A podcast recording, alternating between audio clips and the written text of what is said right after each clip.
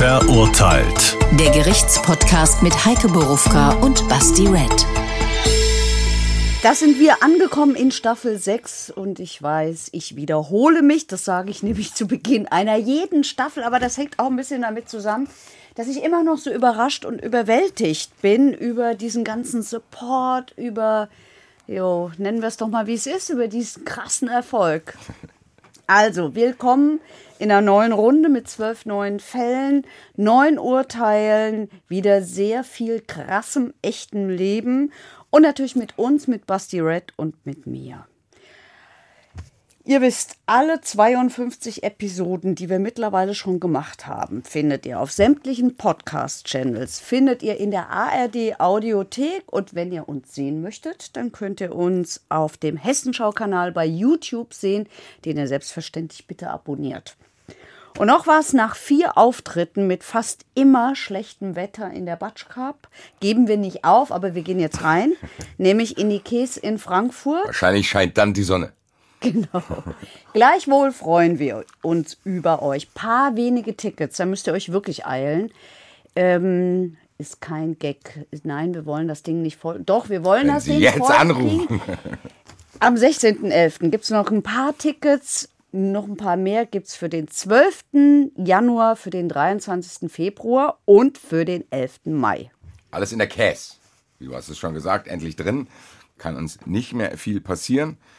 Viel passiert ist allerdings in unserem Fall. Ihr wisst es, wenn wir eine neue Staffel beginnen, machen wir es ähnlich wie am Ende von den Staffeln. Wir gehen mit einem Knall rein. Das haben wir uns bei diversen Serien abgeschaut. Machen wir auch hier. Das ist echt eine harte Geschichte. Das wird sogar später per O-Ton der Staatsanwalt bestätigen. Also es ist nicht nur mein Eindruck gewesen. Ich würde sagen, lange Rede, lange Rede, Text, Text, Max, Max. Der Fall. Anfang 2007 erschlägt Thorsten W. seine Großmutter und ihren Lebensgefährten, weil er Geld für seinen bereits gebuchten Skiurlaub benötigt. Die Großmutter will ihm diesmal aber nichts geben. Also geht er mit ihr in den Keller und erschlägt die 83-Jährige mit einem Hammer. Damit der 78 Jahre alte Lebensgefährte der Oma ihn nicht verraten kann, muss auch er sterben. Thorsten W. nimmt die Bankkarte der Oma, hebt 1500 Euro für den Skiurlaub ab und fährt nach Tirol ins Zillertal. Doch seine Handydaten, gefundene Kleidung im Altkleidercontainer und ein Foto vom Geldautomaten lenken den Verdacht auf ihn. Im Prozess räumt der Angeklagte Stück für Stück die Tat ein. Das Landgericht Frankfurt verurteilt ihn Ende August 2007 wegen Doppelmordes zu einer lebenslangen Freiheitsstrafe, stellt die besondere Schwere der Schuld fest und sieht gleich drei Mordmerkmale. Habgier, Heimtücke und die Ermöglichung einer Straftat. Ja, ich glaube, ich habe nicht zu viel versprochen. Äh, Das ist eine heftige Geschichte, Heike. Bevor wir, glaube ich, eine sehr, sehr weite Reise durch die Chronologie machen, will ich dir trotzdem sagen, was meine allererste Frage war, die ich äh, im Kopf hatte, ist, wie lange war der im Skiurlaub? Eine Woche. Er hat es ein bisschen verkürzen müssen, weil er musste erst die Oma umbringen. Eine Woche ist ja schon hart, weil ich habe sowas befürchtet. Das hat schon leichte Gefgen-Vibes, finde ich. Weil? Der so eine krasse Tat begeht, aber dann scheinbar Ja. echt noch die Ruhe hat, in den Skiurlaub zu Ja. fahren. Das war doch bei Gefgen Ja. genauso. Der hat dann irgendwelche Autos gekauft und Urlaub gebucht, oder? Richtig, richtig, ja. Okay. Dann ist das genauso, wie ich es befürchtet hatte. Aber wir wollen mal noch früher anfangen. Du bist ja jetzt schon längere Staffeln im Team Chronologie dabei. Ich weiß gar nicht genau, wann das angefangen hat. Aber ich würde gar nicht sagen, wir fangen nicht am Tattag an, sondern wir fangen mal an, um rauszufinden, ob das der ursprüngliche Plan war, die Oma zu töten. Weil ich glaube, stand jetzt noch nicht. Das geht ja gleich wunderbar los. Ich weiß es nicht. Ich weiß nicht wirklich, wann der vorhatte, die Oma zu töten. Äh, es spricht, glaube ich, vieles dafür, dass er einiges versucht hat, um an Kohle zu kommen und im Endeffekt die Oma getötet hat. Aber das eben nicht so, ach, es ergibt sich gerade mal, töte ich doch mal meine Oma, komme ich an Geld ran. Beziehungsweise es ging ja um deren Bankkarte, damit der Geld abheben kann. Also so war es, glaube ich, nicht. Da war schon ein bisschen mehr Vorsatz dabei. Können wir zusammen rausfinden, wenn wir mit ihm äh, quasi mal diese Zeitspanne durchleben, wo er Geld für einen Urlaub gebraucht hat. Ja, also wenn wir, die Tat war ja an dem am 9. Januar 2007. Äh, Es ist geradezu abenteuerlich, wenn wir mit dem durch diesen ganzen Tag gehen. Vielleicht sagen wir eins vorneweg noch. Der Mann war total verschuldet. Der hatte 57.000 Euro Schulden.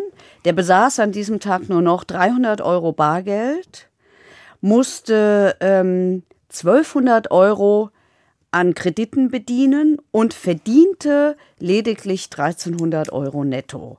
Die Wohnung war gekündigt, weil er nämlich Mietschulden hatte. Zum 31. Januar, also das stand auch kurz bevor, ne, wir sind jetzt gerade Anfang Januar. Das stand also auch bevor. Da hatte sich eine Menge angehäuft und der Skiurlaub war gebucht. Der Skiurlaub war gebucht für seine Freundin und deren Kinder. Jetzt stellt sich natürlich die Frage, Freundin klingt ja nach einem engen Verhältnis. Wusste die Freundin von all dem? Oder musste er diesen, ich sag's mal jetzt, gebündelten finanziellen Druck alleine aushalten und hat das alles irgendwie gemanagt?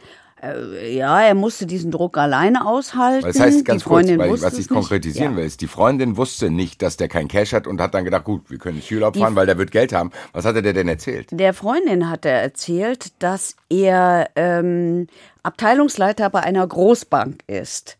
Tatsächlich, ich wusste, es gefällt ihm, tatsächlich war er Leiharbeiter. Das heißt, er hat für eine Firma, Hat er es auch so gesagt mit Großbank? ja, Das klingt so, als hätte er das in irgendeiner random ARD-Serie aufgeschnappt. Ich bin Abteilungsleiter einer Großbank. ja, genau. Sag doch nicht Großbank dazu, das ist völlig unglaubwürdig, dass der Freundin das nicht aufgefallen ist. So, okay, das heißt, wir können die Freundin hier rausrechnen, die hat mit all dem nichts zu tun, Nein. weil die dachte, die ist mit einem Abteilungsleiter einer Großbank zusammen. Ja, tatsächlich. Gut, das heißt, wir konzentrieren uns auf ihn. Der muss Wohnung gekündigt, hat der Freundin versprochen, in Skiurlaub zu fahren, hat nur noch 300 Euro auf dem Konto und, Und? hat gar nicht den Job, den er sagt. Hat gar nicht den Job, war auch erst seit kurzem Leiharbeiter in jener Großbank, nur kein Abteilungsleiter. Ähm, und deswegen hatte der auch eine Urlaubssperre, weil der nämlich noch in der Probezeit war. Also dieses Problem musste er auch noch lösen. Er hatte diesen Urlaub gebucht für 1200 Euro und ähm, ja, hat keine Kohle dafür und eigentlich hätte er auch gar keinen Urlaub dafür bekommen können. Das hat er wie folgt gelöst. Er hat ähm, also der Freundin auf der einen Seite gesagt, hm, wir können doch noch nicht an dem Wochenende wie geplant in den Urlaub fahren, weil er hat ein Abteilungsleitertreffen der Großbank. Das begleitet uns, glaube ich, jetzt durch den kompletten Fall. Und äh, weil er nämlich dort einen neuen Dienstwagen übernehmen soll. Und, ähm, und der Firma, bei der er gearbeitet hat, hat er unter Tränen erzählt, dass die Mutter gestorben sei. Und weil die Mutter und, und hat den dann auch noch, also der ist schon sehr perfide, der Typ gewesen. Der hat dann ähm, Sargkataloge gezeigt, hat um Sonderurlaub gebeten, hat ihn auch bekommen, hat gejammert und beklagt. Und die Kollegen, ganz kurz, ähm, zu welcher Situation hole ich denn, wenn ich so eine Story erfinde, einen Sargkatalog raus? um zu Fällt zeigen, mir das dann zufällig raus? Haha, hier ist jetzt ein Katalog, Sie sehen ja, ich suche gerade hier den besten Sarg für meine tote Mutter raus, oder was? Genau. Und dann sehen die auch, wie teuer dieser Sarg ist. Klammer auf, ich weiß tatsächlich, dass sie sehr teuer sind. Und äh, es hat auch funktioniert, weil die Kollegen haben dann für ihn gesammelt. Also sie haben Geld für den Sarg der Mutter gesammelt. Ah, okay, deswegen hat er den Katalog dabei gehabt. Ja, und Mhm. Also das hat funktioniert, ja, aber- kann ich kurz fragen, hat aber nicht für den Skilaub gereicht dann, oder was? Hat nicht für einen Skiurlaub gereicht, nee. Das heißt, der war da ganz neu. Und hat gesagt, boah, ich muss, es tut mir leid, meine Mutter ist tot. Und hat dann sich auch noch Cash von den Leuten da geben lassen, weil er gesagt hat, die Mutter war offensichtlich nicht tot. Nein, die Mutter war, also ja, doch, die Mutter war schon Aber tot, schon aber die war schon lange tot. Okay. Ja. So, Erinnert mich an meinen Kumpel, ich grüße dich mal ganz lieb, der irgendwann bei der Arbeit immer gesagt hat, dass seine Tante äh, Probleme hat. Und dann haben die ihn eigentlich gefragt, wie viele Tanten er hat. Also das ist tatsächlich so, hat er wahrscheinlich jetzt nur einmal gemacht, aber dann noch Geld zu sammeln, da muss Ja, man schon ganz schön Mutter kann abgebrüht ja nur sein. einmal sterben. Da musst du ja wirklich auch eine sehr krasse Ruhe haben. Und eigentlich musst du ja ziemlich flott in der Birne sein, um sich überhaupt zu merken, wem er was erzählt hat. Ja. Da muss ja. ja schon so. Oder also hat er dann zu Hause so einen Flipchart. ist der Ecke. eigentlich klassisch für Betrüger. Die müssen viel Fantasie haben und die müssen immer einen Überblick haben, wem sie was erzählen. Ist schon interessant. Das irritiert mich jetzt mit dem Sargkatalog, aber ich will es vergessen. Ähm, okay, das heißt, das hat schon mal funktioniert. Das hat schon mal Hat er funktioniert. vielleicht ein bisschen Taschengeld für den Skiurlaub sich da er, ergaunert? Es hat aber trotzdem nicht hat gereicht. aber nicht gereicht. Das heißt, wir rechnen jetzt auch mal die Wohnung raus, weil die Wohnung an sich hat ja jetzt nicht dazu geführt, was da passiert ist, sondern über ihm schweben jetzt 1500 Euro für den Skiurlaub. Ja, Das ist sein aktueller Auftrag, nachdem er gesagt hat, Urlaub habe ich schon mal, ich habe Stories erzählt. ja, Mein Auftrag ist jetzt Skiurlaub. ja. Was hat er denn alles probiert, um das So. vielleicht anders zu regeln, als gleich jemanden umzubringen oder zwei sogar? Also er hat versucht an diesem Morgen, morgens um 9 Uhr, das geht jetzt zack, zack, zack. Morgens um 9 Uhr hat er versucht, ein Bankkonto zu eröffnen, scheitert aber, weil er eine schlechte Schufa hat. Er erfährt dort, dass ein zivilrechtlicher Haftbefehl gegen ihn vorliegt. Er denkt, ach, das ist der Haftbefehl wegen eines Bußgeldbescheids, habe ich doch schon bezahlt, ist frech genug, geht zur Polizei, lässt sich die Bezahlung von diesem Bußgeldbescheid ähm, äh, äh, quittieren, geht zurück zur Bank, die glauben ihm das, dass das die Quittung ist für dieses für diesen Haftbefehl, den er aber hatte, weil er natürlich Schulden ohne Ende hatte und weil dann beim Gerichtsvollzieher, äh, weil dann der Gerichtsvollzieher einen Haftbefehl erwirkt hat gegen ihn, beziehungsweise irgendeiner seiner Schuldner. So, er geht zur Bank zurück und eröffnet ein Konto.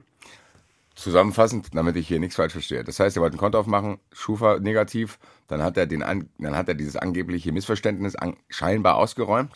Ja, wie frech, oder? Geht er zur Polizei? Aber dass das funktioniert, finde ich auch krass. Dass, Hat die, dass, die, dass die nicht ja. einsehen können, okay, das ist aber gar nicht das. So, also dann, äh, so, jetzt hat er immerhin schon mal ein Konto. So, der hat ein Konto. Ja, Kann man ihm den Plan unterstellen, dass er dann Dispo haben wollte? ja, natürlich. Okay, das heißt, das war Plan Nummer eins, Dispo. Okay, läuft. So, dann hat er eigentlich an einen Termin mit seinem Vermieter gehabt, wegen seiner Mietschulden. Den hat er abgesagt unter der, ähm, ich, ich, ich sage es deshalb, damit man so sieht, wie dieser Typ tickt. Der lügt einfach immer und überall. Also dem Vermieter sagt er, sorry, hab einen Autounfall, sagt deswegen den Termin ab. Das hat er schon mal aus dem Kreuz. So, jetzt fährt er weiter nach Dass sie da Holz. verschiedene Nummern machen, sagt ihm doch das Gleiche mit der Mutter. Ja, Dann brauche ich mir nicht so viel. Ah, nee, sorry. Ja, aber es scheint ja praktisch zu gedacht. funktionieren. So, dann fährt er nach Heusenstamm in der Nähe von Frankfurt, ähm, weil da wohnt sein Vater. Unterwegs telefoniert er. Ganz kurz, aber wir haben, ich habe ja gesagt, erster, erster Versuch Dispo hat nicht geklappt dann. Haben die ihm gesagt, du hast, also wir können dir zwar ein Konto geben, aber du darfst Scheinbar hat es nicht gereicht. Scheinbar hat es nicht Okay. gereicht. So, dann fährt er nach Heusenstamm zu seinem Vater, der im Skiurlaub ist. Das weiß er. Der ist im Ach, Skiurlaub. der ist schon in einem Skiurlaub. Ja, der Vater ist schon im Skiurlaub. selben Ort? Nee, der ist in Obertauern. Jetzt sag mir mal, wo Obertauern ist. Ist es im Zillertal? Ja, in Österreich ist es, aber ist es im Zillertal? Ich weiß es nicht. Ich weiß nicht. Ich glaube, es war ein anderer Ort. Also, alle Österreicher. Ist auch egal, nein, was ich, was ich, was ich damit sagen wollte, das hat, also die Urlauber hatten nichts miteinander zu tun. Das weiß ich nicht genau. Wahrscheinlich nicht, wenn er woanders ist. Wenn er woanders ist, ja, aber wenn Obertauern im Zillertal ist, dann war er doch da im selben. Ich glaube, wir verzetteln uns an dieser Stelle. Brauchen wir nicht, weil es auch kein unfassbar wichtiges Detail ist. Er fährt aber mit der Intention zu seinem Vater zu denken, Um Geld zu finden. nicht vom Vater. Das heißt, er hat ihn nicht angerufen und gefragt, hier hast du Geld zu Hause, sondern der Vater wusste nicht, dass er kommt. Ja. Okay. Ja, er durchsucht die Wohnung, er findet 50 Euro an einem Schokoladen-Nikolaus. Wir sind Anfang Januar. Der war noch nicht aufgegessen, anders als bei mir. Da wäre der längst weg gewesen. Und die 50 Euro ist auch noch als erstes ab. ja. 50 Euro mache ich doch als erstes ab. Von ja, scheinbar blieben die 50 Euro dran und der Schokoladen-Nikolaus war auch noch nicht aufgegessen. So, die findet er plus 70 Euro in der Schublade der Ehefrau des Vaters, also seiner Stiefmutter, weil da liegt eine Geldtasche. Mehr findet er nicht. also 120 Euro hat er gefunden. 120 Euro reicht aber halt immer noch nicht. So, Was hat er jetzt für Kollegen, dass sie so wenig gespendet haben? Die Kollegen hätten ruhig mal mehr für den Sarg geben können. eigentlich schon, oder? Jetzt fährt er zurück und zwar zu seiner Leiharbeitsfirma. Die ruft er unterwegs aus an. Der hat halt viel telefoniert. Das ist, macht es praktisch für Ermittler, weil da können die die Wege so schön verfolgen. Wo der überall unterwegs Wo der war. überall unterwegs deswegen war. können wir das hier Gott sei Dank mal rekonstruieren. Es ist ja ein bisschen angenehmer auch, als wenn wir da immer im Dunkeln tappen Ja. müssen. Das heißt, man weiß ziemlich ganz genau, was er an dem Tag gemacht hat und was Total. eventuell uns bei der Suche nach dem Grund helfen könnte, wann das irgendwie gesnappt ist. Also, er fährt zurück, ruft seine Leiharbeitsfirma an, erzählt unter Tränen vom Tod der Mutter, er blieb also da bei der Geschichte und bittet um einen Gehaltsvorschuss für den Sarg von 1000 Euro. Die Mitarbeiterin am Telefon sagt aber, hm, 750 Euro könne er haben, aber erst am nächsten Tag, weil wäre halt kein Bargeld da. So, dann fährt er hin, probiert es halt nochmal äh, weinend und auch da blass, wie sie später beschrieben hat und mitgenommen und bekommt aber nichts, weil ist ja kein Geld da. So, jetzt haben wir 12.13 Uhr. Das heißt, ich muss auch hier kurz immer nachfragen. Mhm. Ein Tag warten hätte nicht sein können. Nee, weil der, der Ski, er musste doch in Skiurlaub noch an dem Tag. Ja, aber Er war doch beim Abteilungsleitertreffen, weil er da ja nur dieses Auto bekommen hat. Ja, weil ich, theoretisch gesehen hätte er sich ja was Neues ausdenken können und sagen können, hier, wir können morgen erst fahren. Bankkarte verloren. Muss morgen. Offensichtlich, offensichtlich wollte er aber schnell weg. Okay, ich will das, glaube ich, nur noch mal betonen, weil man jetzt tatsächlich dann auch die Absurdität sieht. Ja, Das ist nicht nur wegen 1500 Euro, sondern auch wegen einem Tag, weil theoretisch hätte er dieses Geld einen Tag später gehabt. Ja. Okay. So, jetzt äh, fährt er wieder zurück nach Heusenstamm zu seinem Vater ins Haus und versucht da mit einem Schraubendreher und einem Fäustel ähm, ein, das ist übrigens ein 1,25, ich möchte hier meine Fleißarbeit betonen, ein 1,25 Kilogramm schwerer stumpfer Hammer, diese Dinger mit dem viereckigen Klotz. Nicht so ein Hammer mit einer Spitze auf der einen Seite und hin, auf der anderen Seite flach, sondern es, die haben so einen viereckigen Klotz. Ja, sagt Okay, er nichts. ist kein Handwerker. Nicht. Jener Hammer, das wird später noch eine Rolle spielen, hat einen auffallend roten Stiel.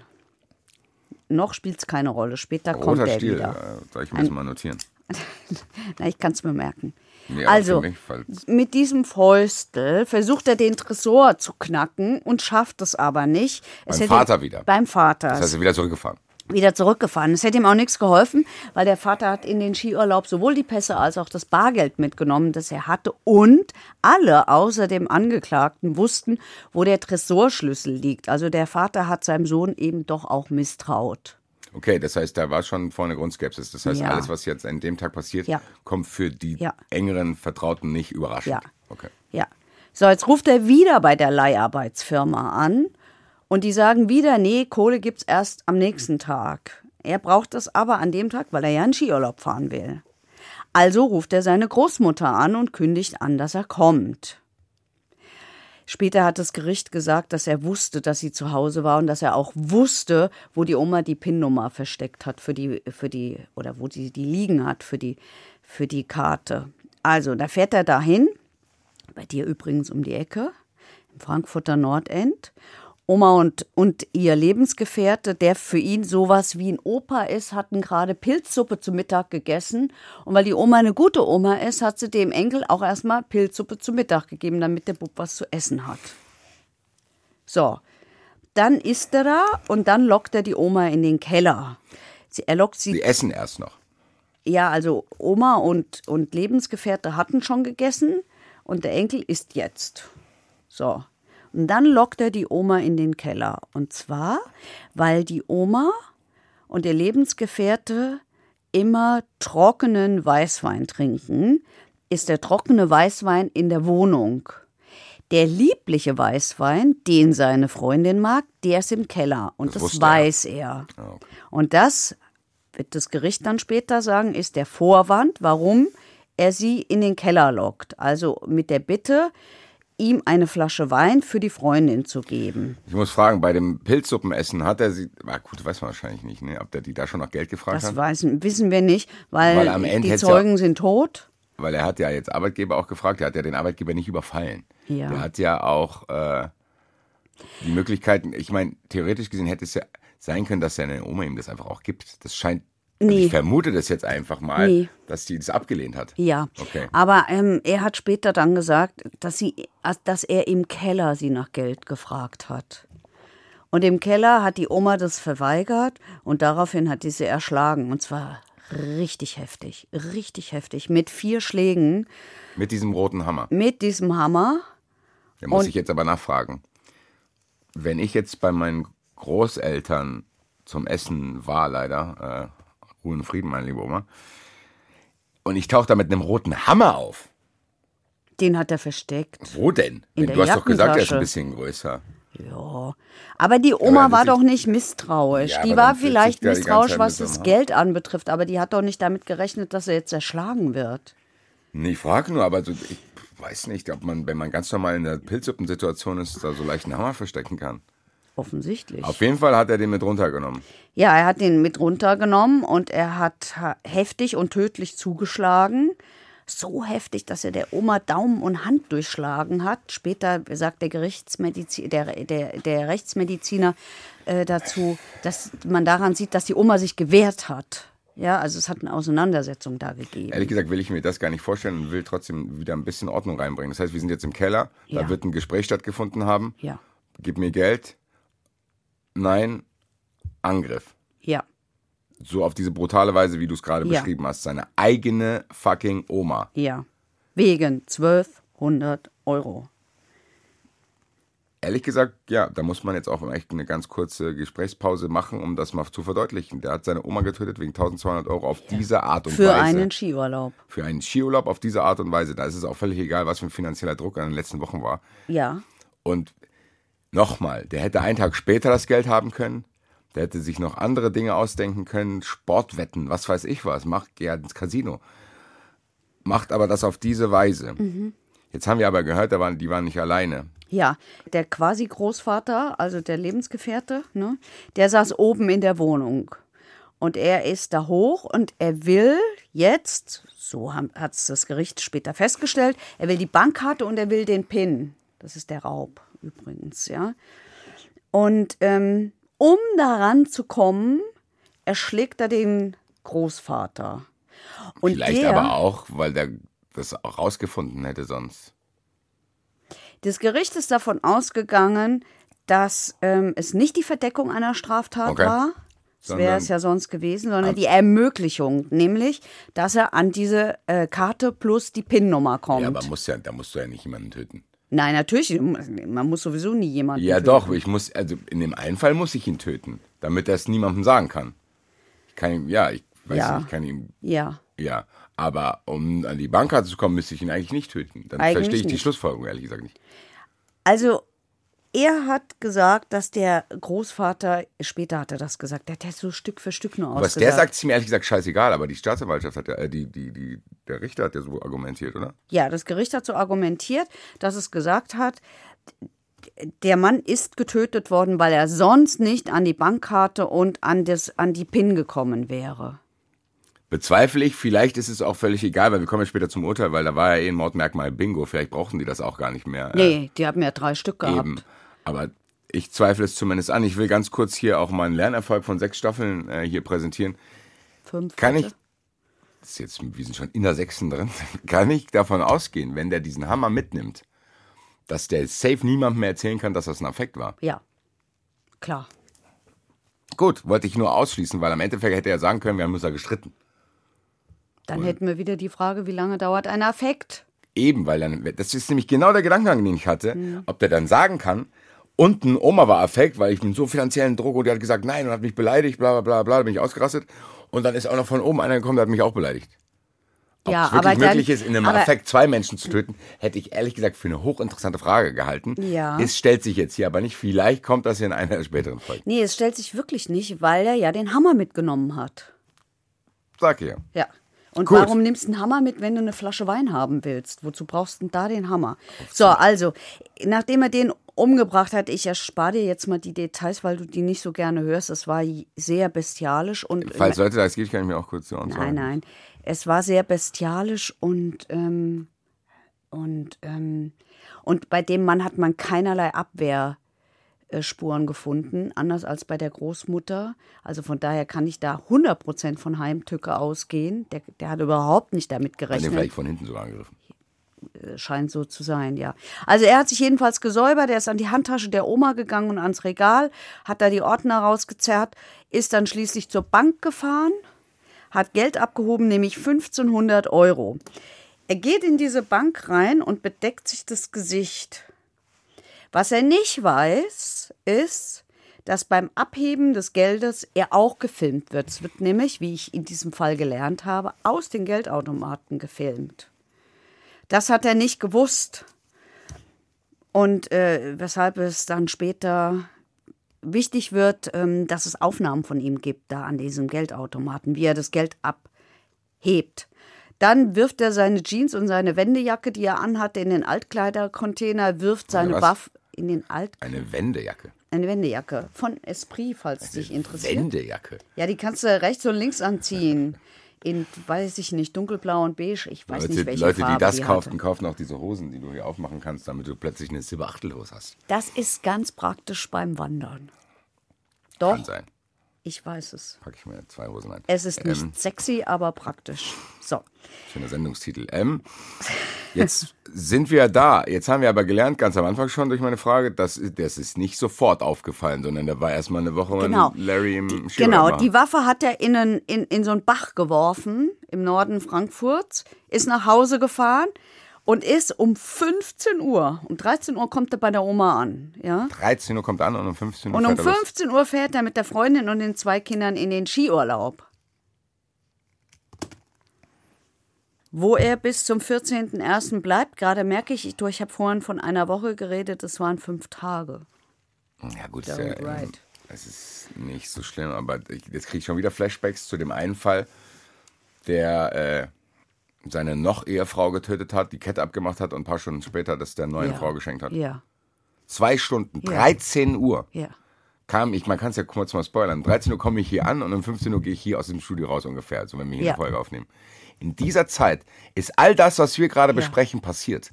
Und er fährt in den Und dann fährt der seelenruhig. Das muss ich erst mal sacken lassen. Das ist richtig krass, ja. Ich komme ja oft in diese Menschen hier, beziehungsweise ich versuche mich ihnen zu nähern. Das ist hier für mich sehr, sehr weit weg. Kleiner Fun-Fact übrigens, wenn ich mir dieses Wort in so einem Gruselfall erlauben darf. Nein, bitte nicht schreiben, das mache ich auch, um Distanz herzustellen. Also kleiner Fun-Fact ist, dass er im Skiurlaub, er ist übrigens durchgefahren, das, dazu war er auch noch fähig, nachdem er zwei Menschen ermordet hat, äh, im, dass sie im Skiurlaub im Zimmer 211 waren. Fun Fact deshalb, weil 211 ist der Mordparagraph. Okay. 211. 211. So. 15.01.2007 sie, ähm, kommen die wieder zurück. Er geht wieder arbeiten. Ja, ganz kurz. Und in der ganzen Zeit lagen die beiden da einfach Ja. tot rum. Ist es niemandem aufgefallen? Also die waren sehr aktiv und haben viel unternommen. Und die Tochter, die dann später im Prozess auch als Nebenklägerin ähm, aufgetreten ist, äh, gegen ihren Neffen, die hat versucht, ihre Mutter immer wieder anzurufen, hat die halt nicht erreicht und hat gedacht, ja, sie wird essen sein, sie wird einen Ausflug gemacht haben, sie wird dies und so. Die ist dann schließlich in die Wohnung gegangen und hat die Mutter und den toten Freund gefunden. Wann denn? War der Na da schon ja. wieder zurück? Ja, da war er gerade wieder zurück. Eine Das knappe hat sich Woche tatsächlich- später. Sechs Tage später. Wie sechs Tage? Sechs Tage, nachdem er sie umgebracht hat, sind Das heißt, sie nach fünf Tagen worden. ist er wiedergekommen und am sechsten Tag wurde er ja. gefunden. Am sechsten Tag ist er wieder arbeiten gegangen und sie wurden gefunden. Und auch da geht's weiter.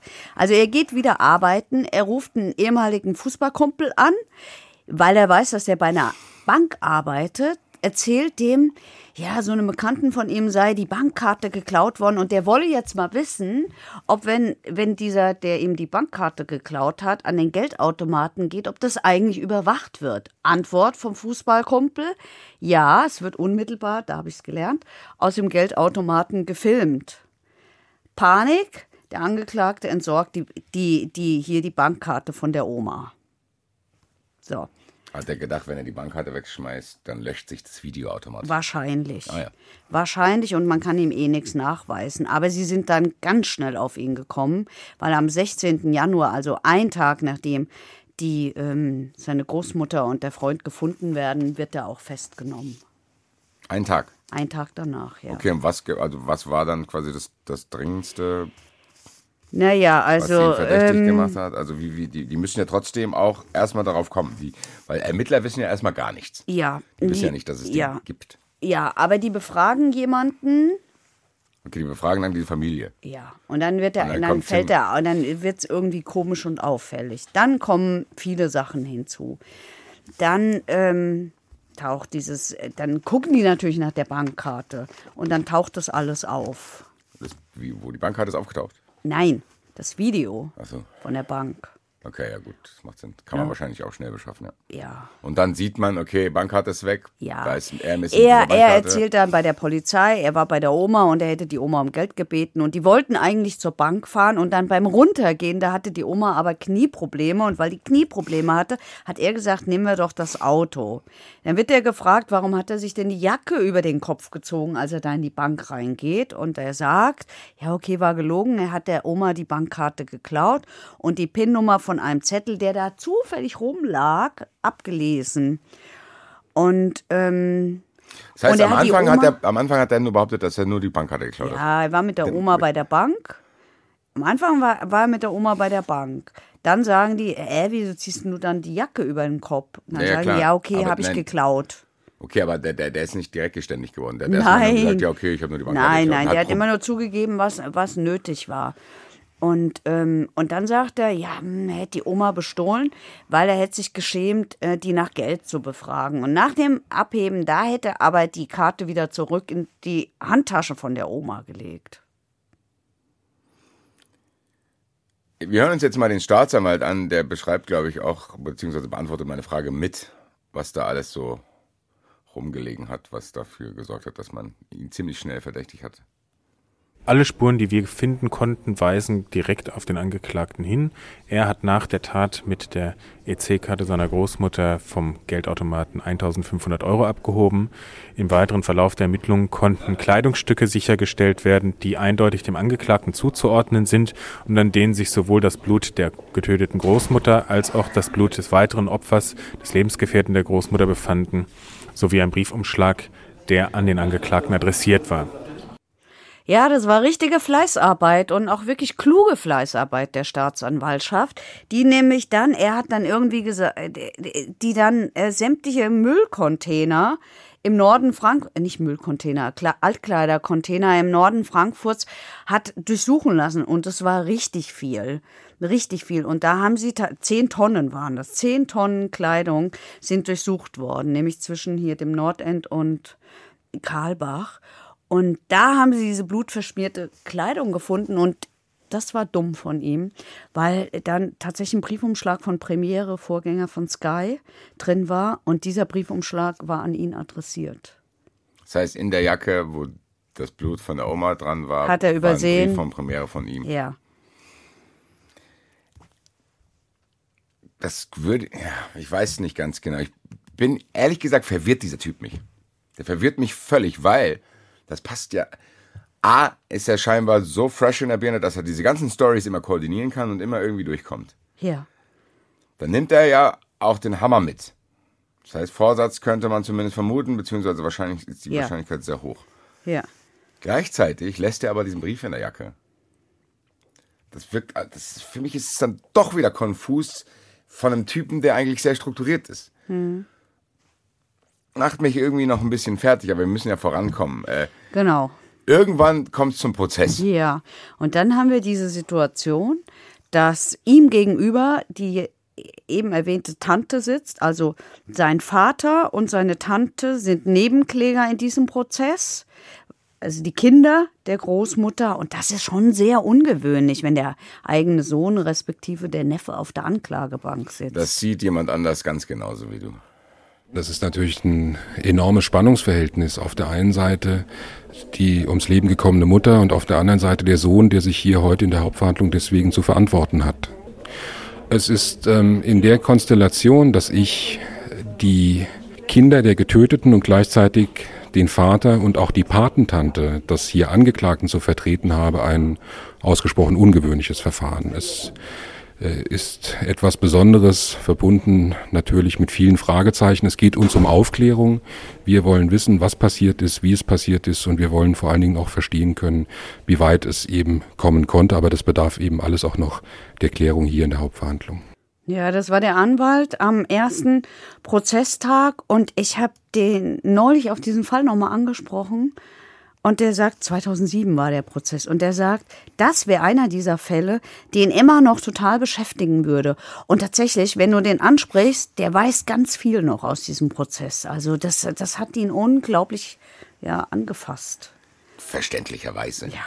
Überleg dir das mal. Ja. Da sitzt, sagen wir, das ist ich will es mir nicht vorstellen, aber ich würde jetzt meine Schwester umbringen und dann sitzt meine Mutter dort Hm. und sagt, wir sind jetzt wegen meiner Schwester hier, das ist mein Sohn, da ist noch ein anderer, das, also da kommt da hier in der Kopf-Excel-Tabelle der Begriff Wert und die Tabelle wird rot. Das ist ja, Ja. einfach gar nicht mehr, das kann man sich gar nicht zu Ende denken. Ich glaube, ich bekräftige diese Einschätzung, die wir jetzt hier über diese ganze Sendung äh, gewonnen haben, dass es ziemlich heftig ist.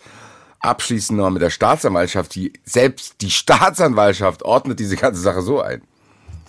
Es ist sicherlich ein herausgehobenes äh, Tatbild, was wir hier haben.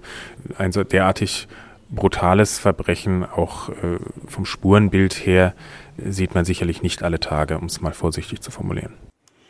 Also- ja, er meint das, was ich vorhin auch nicht ausgeführt habe, wie es da aussah. Ja, aber er hat ja auch allgemein über das komplette Ja. Verbrechen gesprochen. Ja. Und ähm, jetzt sind wir beim Prozess und wir Ja. haben ja schon gehört, der Typ hat ja direkt nicht alles zugegeben. Hat er vor Gericht das auch jetzt probiert irgendwie Er hat es auch probiert und er hat es nicht nur vor Gericht probiert, sondern er hat es auch im Knast probiert. Er hat nämlich im Knast einem Mitgefangenen gesagt, hier kannst du mir mal ein Alibi geben, weil ich stehe wegen Diebstahls vor Gericht.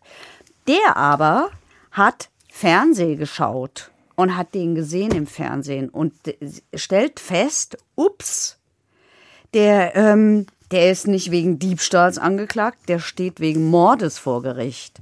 Und daraufhin hat er sich an die Leiterin der JVA in Weiterstadt, wo die einsaßen, in der Untersuchungshaft, äh, gewandt und die hat sich dann ans Gericht gewandt.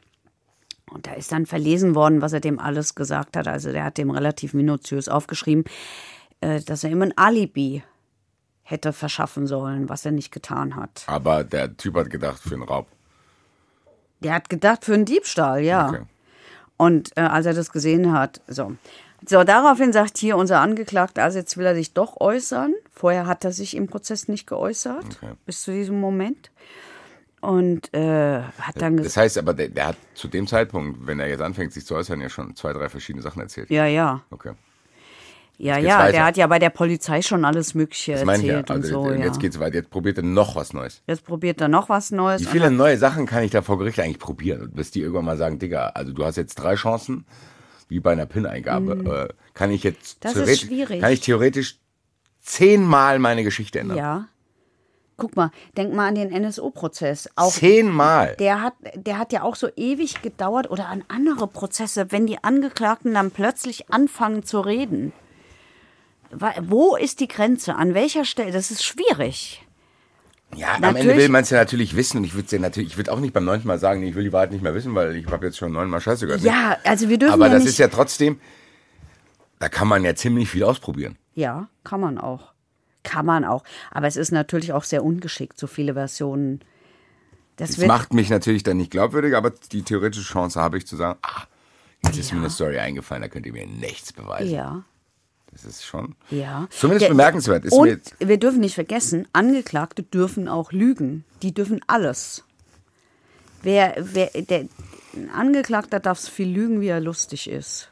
das scheint ihm ja nicht so schwer zu fallen. Ähm, Nein. wann kam denn jetzt hier aber der Turning Point? Naja, also er hat dann gesagt, ähm, äh, ach, das, der war ja dann auch immer so pathetisch. Also der sagt dann Sätze wie, ich kann das, was geschehen ist, heute nicht mehr begreifen, doch mein Vater und alle Angehörigen haben das Recht, die Wahrheit zu erfahren. Das ist, klingt natürlich einfach, ja, pathetisch und verlogen, ehrlich gesagt. Aber nur wenn man weiß, dass er danach lügt. Nee, wenn man weiß, was er vorher alles gemacht hat. Nee, wenn er danach wirklich erzählt hätte, was er alles gemacht hat, inklusive diesem Druck finanziell und dass er Lügner ist und dass er das da gelogen hat und da gelogen hat und nicht mehr konnte und bla bla bla, Also, dann hätte ja zumindest diese Einleitung Sinn gemacht. ja gut, Das diesmal sagt er. lächerlich, weil er nur was wahrscheinlich jetzt was erzählt. Er erzählt, also er war bei seiner Oma, um mir ein Weihnachtsgeschenk zu überreichen. Und dann hat er das Geschenk im Auto vergessen gehabt und hat zunächst einfach nur rumgesessen. Und ähm, Wie bitte? dann hat er, Nochmal. also er hat einfach nur bei der Oma rumgesessen. bei der Oma rumgesessen. Bei der Oma rumgesessen. Warum hat er das mit Und dann sagt er, dass er schon äh, die, da, dass er schon die EC-Karte gestohlen hat. Und dann kommt wieder diese Geschichte, dass er die ähm, PIN-Nummer zufällig erspäht hat und dann wollte er eigentlich schon gehen und dann hat die Oma ihm die Flasche Wein für die Freundin angeboten und im Keller hat er dann die Oma nach Geld gefragt er hat einen Wutanfall bekommen, sagt er und hat gesagt, es sei eine Unverschämtheit. Schließlich hat er sie schon einmal beklaut. Der hat ihr tatsächlich schon einmal die eine Karte geklaut. Und überhaupt sei er das schwarze Schaf der Familie und werde wohl wie seine Mutter auch zur Alkoholikerin werden. So, und jetzt sagt er, ich weiß nur noch, ich habe zum Hammer gegriffen, der da zufällig lag. Der Hammer aus dem Haus vom Vater lag da zufällig im Keller von der Oma.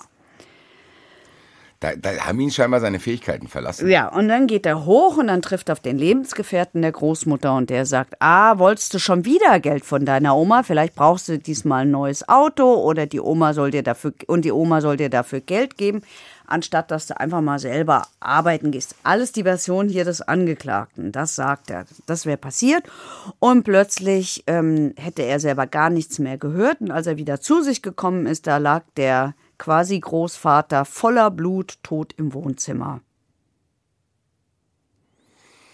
Also der hat das probiert, was ich vorhin auch in Betracht gezogen habe, zu Ja. sagen, dass das in irgendeiner Weise in. Streitsituationen im Affekt passiert Ja. ist und emotional und bla Ja. Genau. Und dann sagt der Verteidiger, hm, hm, kann auch irgendwie sein, dass der vermindert schuldfähig ist und äh, deswegen und dann vielleicht, und vielleicht auch eine Borderline-Störung habe und ähm, wegen der Schulden ähm, Unter Druck steht. und ja, und der Druck steht und das wäre eben ein eruptiver Kontrollverlust, da sind wir beim Affekt und so. Also, daraufhin wurde ein Sachverständiger geholt. Der Sachverständige sagt dazu, die Provokationen der Großmutter, selbst wenn die so gefallen sind, wenn die gesagt hat, du endest wie deine Mutter, wirst auch ein Alkoholiker und so und stirbst so, die reichen nicht für so eine Gefühlsentladung, sagt der Sachverständige ähm, die seien eben nicht dazu geeignet, dass man eine tiefgreifende Bewusstseinsstörung hat, weil das brauchst du ja. Du da, denn bist nicht mehr Herr deiner Sinne, nur dann bist du wirklich vermindert steuerungsfähig und dann ist es auch straf. ja, aber steuerungsfähig milde. war der ja. Der hat ja ziemlich komplexe Dinge auch gemacht. So ist es, so ist es. Außerdem hat er ja, sagt der Sachverständige, nicht nur die Großmutter getötet, sondern auch deren Freund, mit dem es ja eigentlich erstmal gar keinen Konflikt gegeben hat und den er selber auch immer als liebenswürdigen, angenehmen Menschen beschrieben hat, der niemanden etwas Böses zuleide tue. Und der sagt halt, er habe eine massive Störung seines Sozialverhaltens, hyperkinetische Störung heißt es. Siehst du, ich kann das Wort kaum aussprechen. Das bedeutet, jemand wiederhol, ist wiederholt und anhaltend dissozial, ist aggressiv, ist aufsässig.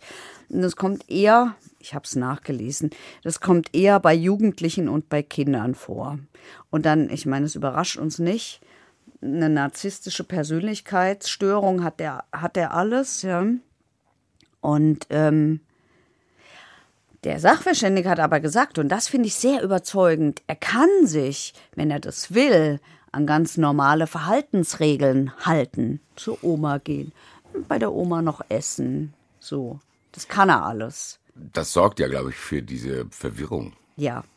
Der Staatsanwalt, den wir eben gehört haben, der hat danach gesagt, der hat allenfalls eine krankhafte Wahnvorstellung eines Hochstaplers, aber sonst gar nichts.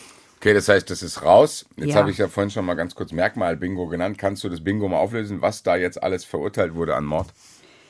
Ähm, es ist verurteilt worden der Mord und Ja. ein Raubmord Und diese Mordmerkmale sind Bingo. Heimtücke, Heimtücke ist dann der ist arg und wehrlos. Ja. Weil der keine Abwehrverletzung hat. Ja, ich, ganz ehrlich, auch die Oma war doch arg und wehrlos. Ist sie das, wenn die auch mir ins Gesicht guckt und ich hier angreife? Ja, na klar, die kann, die muss, die geht mit dem in den Keller. Die kann doch nicht damit rechnen, dass der einen Hammer dabei hat, egal was sie zu ihm sagt und dass der die gleich erschlägt. Jetzt habe ich wieder ganz neue Fragen. Aber wann fängt denn dann das an? Ab wann, also wie, wie, wie lange vorher muss ich das denn wissen, dass die Heimtücke Ich ausgeschlossen ist? glaube, auch da ist, kann man keine, das kann man nicht zeitlich sagen. Ich glaube, das Okay. kann man nicht zeitlich sagen. Ich glaube, das ist sehr von der Situation abhängig. Natürlich ist es was anderes, wenn du eine Kneipenschlägerei zum Beispiel hast. kann ich auch nicht damit rechnen, dass mir jemand Nee. eine Glasflasche ins Gesicht haut. Nee, aber da kann, naja, da kann ich aber eher damit rechnen, dass der die Glasflasche nimmt, äh, den Hals abschlägt, das haben wir ja oft. Naja. Lass uns das schieben, weil wir haben hier so viele, viele andere Okay, Sachen. Was ist das dann haben wir die Habgier. Aber ich, ich notiere mir die Frage mal hier, weil die finde ich eigentlich echt interessant. Dann die Habgier, ganz klar Cash. Und die Ermöglichung der Straftat, nicht die Verdeckung.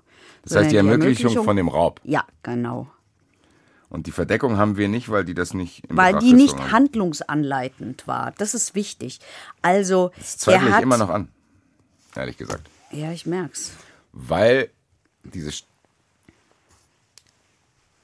Es ist doch. Der Typ muss tot sein. Sonst kann der das, was er da alles macht, nicht machen. Wir, aber, ja, das stimmt. Aber es, aber im Vordergrund stand, dass er die, Ka die Bankkarte wollte. Nicht, dass er den umbringt, dass er nicht mehr reden kann. Das hat er sozusagen noch billigend mit in Kauf genommen. Nein, der muss, der, das geht aber nicht. Weil der Plan ist nicht durchsetzbar, wenn der Typ reden kann. Aber davor ist doch, Der kann doch nicht in Skiurlaub fahren, wenn der andere noch lebt. Das ist richtig. Aber er kann auch nicht in Skiurlaub fahren, wenn er nicht an die Karte kommt und damit an Kohle. Und das ist handlungsanleitend gewesen. Das, das hat, doch, das hat ihn geführt. Er wollte die Karte. Nein. Der kann, der muss den umbringen. Sonst kann er das alles, dann ist die Karte auch völlig obsolet. Was will der mit der Karte, wenn der nicht tot ist? Dann ruft er sofort Polizei und zack, dann nehmen die den fest. Schau. Natürlich tötet er den, weil der mitkriegen würde, dass die Oma tot ist. Punkt.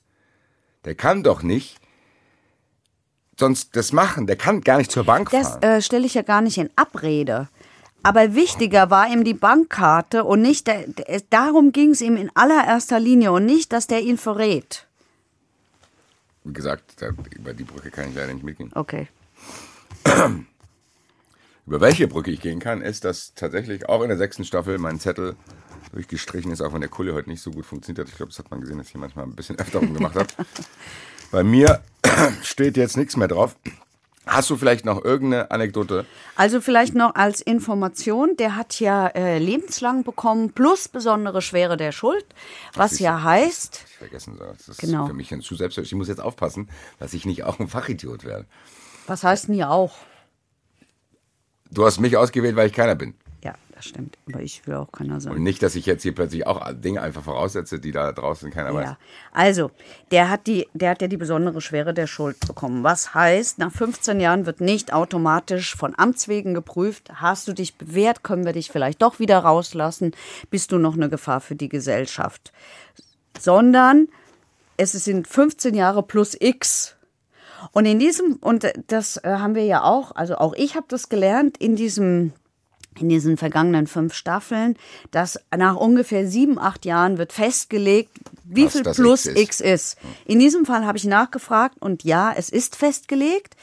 Es gibt eine Mindestverbüßdauer, die für den festgelegt worden ist, von 21 Jahren. Ist das X die 21 oder das X dann 6? X ist 6. Okay. X ist 6. Also würde ich mal behaupten. Oh Gott, ich muss einmal aufpassen, wenn wir uns auf das Gebiet der Mathematik bewegen, dann. Äh, Nein, das heißt aber, der hat mich. nicht 15 plus 21 gekriegt. Nein, nein, nein, nein. Der hat 15 plus 6 bekommen. Und nach 21 Jahren hat er die Chance, dass das, das heißt nicht, dass er nach 21 Jahren rauskommt. Das heißt, sondern, aber, da kann noch ein Y dazukommen. Genau. Der, äh, genau. Nach 21 Jahren kann er den Antrag stellen, hier prüft mal. Ganz ehrlich, ich will, dass du das komplette Alphabet kriegst. Kann ich mir auch ehrlich gesagt vorstellen. So viel übrigens zum Thema. Alle kommen nach 15 Jahren wieder raus. Das hält sich ja hartnäckig. Lebenslang ist 15 Jahre. Was nicht stimmt. Lebenslang ist lebenslang. Ja, wie gesagt, äh, wir haben hier schon viel erlebt und ich will ihn jetzt auch nicht auf irgendeinen Thron setzen, aber das ist trotzdem auch mit einer der heftigsten Dinge, die wir hier, glaube ich, jemals besprochen haben. Ja, weil der Weil halt- das alles innerhalb dieses Familienverbundes stattfindet. Und weil der so unglaublich kaltblütig ist Werd und ich weil die der so Szene nicht mehr los, wie ich da vor, Gesitz, vor Gericht sitze und meine Schwester getötet habe. Das macht, das macht mir Gänsehaut. Das, äh, das ich kann mir das gar nicht vorstellen. Das ist ja was. Nee, es gibt heute Dinge, da kann ich, egal wie sehr ich es probiere, ich kann Ja, nicht da ich rein. glaube, diese Gefahr ist jetzt nicht so groß bei dir. Das, darum geht's nicht. Es geht um die, so kann ich mir natürlich die Skurrilität dieser Situation vorstellen, Ja. wenn ich mir bekannte Personen nehme. Pauli, du brauchst gar keine Angst haben und meine Mutter auch nicht. Keiner braucht Angst haben. Aber so kann ich es natürlich Ja. probieren, so nah wie möglich an mich ranzulassen und selbst das kann ich mir. Also das, das ist, wie gesagt, bei mir ist zu Ende, was Vorstellungskraft betrifft. Und ich habe eine sehr große. Also, aber diese Nummer macht mich wütend schon wieder. Jetzt ganz am Ende macht sie mich richtig wütend, weil der Typ hatte so viele Möglichkeiten gehabt. Dicker, ich besorge dir in zwei Stunden 1500 Euro. Da gibt's verschiedenste Möglichkeiten, wie man das machen kann. Geh, geh doch in das Haus, nimm irgendwas Wertvolles und geh zum Pfandleiher. Was weiß ich was. Der scheint einen Tresor zu haben, das heißt, er hat ein bisschen was Cashmäßiges. Fahr doch einfach nicht in Skiurlaub, wenn du keine Kohle hast. Ich habe mich auch sogar auf ihn eingelassen, dass er in Okay. Skiurlaub fahren will.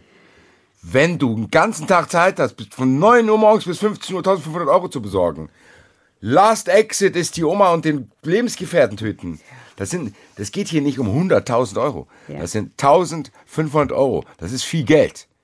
Aber wenn ich so eine Energie habe und wenn ich bereit bin, sowas zu tun, da gibt's tausend Hürden darunter, wo du es machen kannst. Überfallene Bäckerei. Was weiß ich was. Aber sorg nicht dafür, dass da Familienmitglieder irgendwann vor Gericht sitzen müssen, wo er da sitzt und die sind Nebenkläger und die äh, Großeltern sind tot, Leute. Sorry. Da bin ich tatsächlich raus, auch wenn mir auch vorgeworfen wird, dass ich mit unseren Tätern hier oft äh, zu sympathisiere, gerade mit dem Holländer, der acht Jahre hier unbekannt gelebt hat. Jetzt mein Kopf leer, mein Zettel ist leer und ich habe auch keine Lust mehr, ehrlich gesagt. Okay? Oder hast du noch irgendwas? Nö. Also ja, aber. Mach, nur weil ich keine Lust habe, Ach so, doch, doch, doch. Doch, doch, doch. Eins haben wir nicht erzählt. Wir haben nicht erzählt, äh, warum der rote Stiel dieses Hammers so eine Rolle gespielt hat. Der hat nämlich deshalb eine Rolle gespielt, weil hier unser Angeklagter im Laufe dieses Prozesses eben erzählt hat, dass er in diesem kleinen Bach äh, im Frankfurter Norden diesen Hammer entsorgt hat. Daraufhin wurde äh, im Prozess danach gesucht und der Hammer ist nicht gefunden worden. Und dann stand es in der Zeitung. Und dann liest es jemand, nämlich das heißt, der, haben- der den Hammer mit dem roten Stiel äh, gefunden Das und heißt, die haben eine mitgenommen hat. öffentliche Fahndung nach dem roten Hammer gemacht. Nein, sie, es wurde einfach darüber berichtet. Und das hat der gelesen, hat dann Das hat der gelesen und hat gesagt, aha, auch schöne Hammer habe ich ach du gefunden. lieber Gott, ich habe einen Mord, ich habe eine, eine Tatwaffe. Hat sich gemeldet und so kam der Hammer auch zurück. Wahnsinn. Ja. Manchmal ist es schade, dass wir hier nur so knapp eine Stunde haben, weil ich habe, wie gesagt, ich hatte schon bei der Heimtücke weitere Fragen. Aber apropos Fragen, ich würde sagen, ich gehe jetzt einfach mal mit uns allen in den Zuschauerraum. Zuschauerraum. Zuschauerraum haben wir heute drei Fragen, damit wir mal ein bisschen hinterherkommen. Und vor allen Dingen, wir haben jemand Neues. Trommelwirbel, ich habe keine Trommel. Trommelwirbel, habt ihr gehört? Nämlich eine neue Jokerfrau, nennt man die so? Ich weiß es nicht. Jokerin. Jokerin, Jokerin. Nämlich, wir rufen jetzt an Julia Jacobi von Wangelin. Langer Name, kurze Dienstbezeichnung, Staatsanwältin. Jakobi von Wangeling. Basti Red und Heike Borowka. Ich habe es richtig rumgesagt. Ich neige manchmal dazu, mich zuerst zu nennen.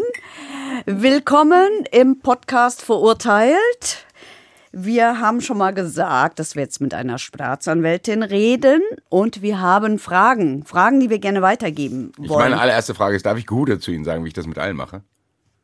Äh, selbstverständlich. Sehr gut. Dann Gude und willkommen bei uns in Staffel 6, Folge 1. genau. Dankeschön. Also, ich lese mal vor. Die Frage von Lisa Esken. Lisa Esken fragt nach dem Mordmerkmal der Heimtücke. Sie fragt, das passt nämlich super gut gerade zu unserer Folge. Wir haben nämlich auch gerade über Heimtücke geredet. Vielleicht können wir ihr nachher nochmal vielleicht die Frage stellen. Vielleicht kann sie es besser klären. Das schreibe ich mir gleich auf. Dann haben wir Also Achtung. Achtung, es kommen ganz viele Fragen jetzt. Also wir fangen jetzt mal an mit der Frage von Lisa Esken. Lisa Esken sagt, wenn das Opfer nicht damit rechnet, zum Beispiel hatten wir mal eine Joggerin im Stadtwald, die von hinten angefallen worden ist, oder sie nennt als Beispiel ähm, den Politiker Walter Lübcke, der auf seiner Terrasse erschossen worden ist, ähm, und das Ganze von hinten. Was ist, wenn mich jemand erschießen will. Ich drehe mich vorher um. Ich versuche ihn zum Beispiel verbal von der Tötung abzubringen, sehe also die Gefahr. Ist es dann noch Heimtücke oder bin ich dann beim Totschlag, wenn ich kein anderes Mordmerkmal habe? Kommt die Lieblingsantwort der Juristen. Kommt drauf an. an. Zack, Genau. raus. Danke Kommt drauf für den an, Auftritt. Nein, kommt drauf an, ob ich noch in der, ähm, in der Lage bin, was gegen den Angriff zu tun. Sprich, habe ich noch eine reelle Chance, äh, die Tötung zu verhindern? Wenn ja, sind wir raus. Dann sind wir, bei der, dann sind wir beim normalen Totschlag. Wenn ich aber sowieso gar keine Chance mehr habe und der Täter quasi sofort abdrückt, bevor ich auch nur den Mund aufmachen kann, dann sind wir nach wie vor im Bereich der Heimtücke. Ich schließe die Frage jetzt gleich an, die hatte ich während der Ja. Sendung. Wie lange ist denn dieser Zeitraum oder kommt es dann da auch drauf an? Also wie lange vorher muss ich denn jetzt informiert werden, dass ich umgebracht werde, damit derjenige, der mich umbringt, nicht mehr mit der Heimtücke sich beschäftigen muss? Solange ich eben noch eine reale Chance habe oder eine reelle Chance habe, was dagegen zu unternehmen. Aber- Das kann je nach äh, Situation ein bloßes Gucken sein. Wenn der Täter nicht in der Lage ist, mir in die Augen zu schauen, wenn er mich umbringen möchte, das kann schon ausreichen, um aus äh, der Heimtücke rauszufliegen. Wenn aber die, die Zeitspanne so kurz ist, und das ist von Fall zu Fall unterschiedlich, dass ich nicht mehr darauf reagieren kann, dann sind wir nach wie vor im Bereich der Heimtücke. Das heißt, Heimtücke kann auch wenn, passieren, wenn ich jemanden frontal angreife. Wenn das so überraschend kommt, dass man keine Abwehrmöglichkeiten mehr hat, ja. Okay, Doc. Dann ist Okay. meine Frage auf jeden Fall beantwortet. Dann haben wir äh, weitere Fragen. Wir haben natürlich in der Staffelpause sehr viele Fragen bekommen. Wir haben jetzt hier eine aus Oberösterreich vom Oliver. Der stellt eine Frage zu einem älteren Fall. Ich weiß gar nicht, ob das jetzt äh, an die Kollegin hier oder an dich ist, Heike, ehrlich gesagt. Äh, Nö, ich finde, das geben wir mal schön weiter. nun zu meiner Frage zu einem älteren Fall zum Kunstraub. Das ist schon ein bisschen was her. Da die zwei Diebe ja mittels Fingerabdrücke gefunden worden sind, ist dabei ein Typ bei der Ermittlung die ganze Zeit gesessen und hat tausende Fingerabdrücke verglichen. Oder wie lief das damals ab? Die Antwort wird jetzt wahrscheinlich überraschen, aber tatsächlich teilweise ja.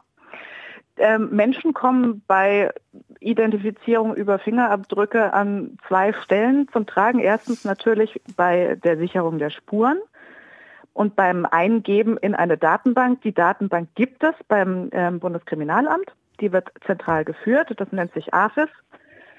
Automatisches Fingerabdrucksidentifizierungssystem.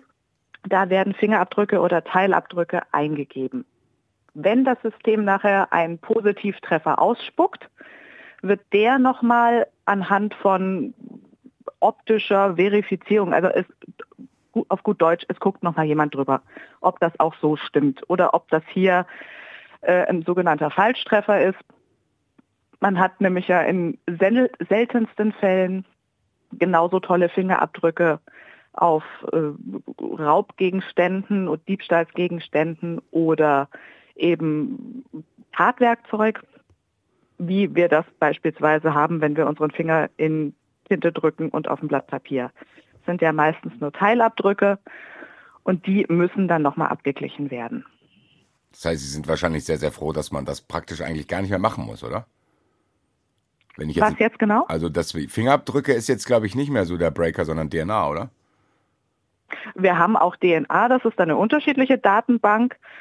Äh, Fingerabdrücke sind in dem Sinne genauso aussagekräftig oder manchmal auch nicht wie DNA auch. Tatsächlich. Ja also auch ist es, ist es nicht so, dass quasi äh, Fingerabdrücke oldschool sind und wurden jetzt von der DNA abgelöst. Nein. Okay, krass. Wieder haben wir viel gelernt. Wieder was gelernt und ich glaube, du hast noch eine Frage, oder? Ja, die Frage, ähm, ach ja, die geben wir auch weiter. Ich wollte sie eigentlich selber beantworten. Achtung, noch eine Frage.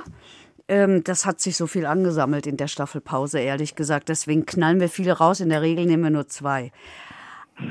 ähm, der Fall Johanna Bohnacker, das Mädchen, das ähm, entführt worden ist, lange nicht aufgetaucht äh, oder lange nicht gefunden worden war und erst 17 Jahre später hat man dann ihren Mörder gefunden.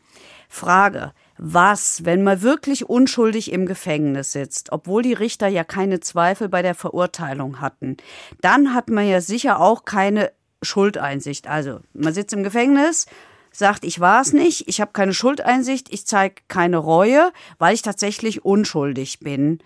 Ähm, und dann sitzt man doch eigentlich ewig, wenn es schlecht läuft, oder? Weil man durch jede, jede Prüfung ähm, des Vollzugs doch fällt, oder? Ja. Ja, würde ich Haben auch. wir ja nicht nur bei Bonacker so, sondern ist ja beispielsweise bei Mundo auch der Fall. Ja, aber wir haben es natürlich auch, da fällt mir ein, dieser Lehrer aus dem Odenwald, der wegen Vergewaltigung einsaß, wo sich später herausgestellt hat, der war es wirklich nicht. Der hat auch voll die volle Strafe abgesessen, weil er natürlich kein, kein Unrechtsbewusstsein gezeigt hat, weil er war es ja gar nicht. Da kommt ja dann immer darauf an, wie hoch äh, jetzt tatsächlich die Strafe ist, wenn man lebenslang oder äh, anschließende Sicherungsverwahrung hat oder wenn man die besondere Schwere der Schuld festgestellt hat, dann kann das tatsächlich für immer sein. Ja, wobei ich aber mal behaupten würde, das kommt nicht allzu häufig vor, dass Unschuldige wegen solcher Fälle äh, verurteilt werden, oder? Das wollen wir hoffen. Wollen wir hoffen. Das ist doch äh, ein schönes, beruhigendes Schlusswort. Genau. Vielen, vielen Dank für Ihre Premiere, war super. Danke, Julia Jacobi von Wangelin. Ich muss diesen coolen Namen einfach nochmal sagen. Das hört sich auf jeden Fall. Wir treffen Sie dann öfter bei uns. Danke. Danke, tschüss. Danke euch. Ciao. Tschüss. Ja, und jetzt bleibt uns nur noch zu sagen, du hast es vorhin schon gesagt, Leute, die uns am 16.11. Indoor, ohne Regen, live sehen wollen, mit uns reden, da gibt Wenn es auch einen draußen die sehr, Sonne scheint. Sehr großen Zuschauerraum. Es gibt noch für den 16.11. einige Restkarten. Wir haben aber auch noch weitere Termine. Findet ihr alles auf verurteilt-podcast.de. Wenn ihr Heike schreiben wollt, macht ihr das unter verurteilt.hr.de, weil ich schaue mir das nicht an. Wenn ihr mich doch erreichen wollt, dann werdet ihr auf 280 Zeichen bei Twitter begrenzt. Hashtag verurteilt bei Twitter. Bei Instagram kann ich rausfiltern, wie die Nachricht anfängt, ob die nett oder nicht nett anfängt. Also von daher, ihr habt viele Möglichkeiten, uns zu erreichen. Mir bleibt auch das zu tun, was du am Anfang gemacht hast, mich zu bedanken, zu sagen, dass ich das tatsächlich wahnsinnig finde. Was alles passiert ist, Live-Shows, Staffel 6, es läuft im Fernsehen. Was wollen wir mehr außer euch? So ist es. Alles nur wegen euch. Und auch in Staffel 6 beende ich in Europapokalzeiten die Sendung mit dabei. Dabei. Verurteilt. Der Gerichtspodcast mit Heike Borufka und Basti Red. Eine Produktion des Hessischen Rundfunks.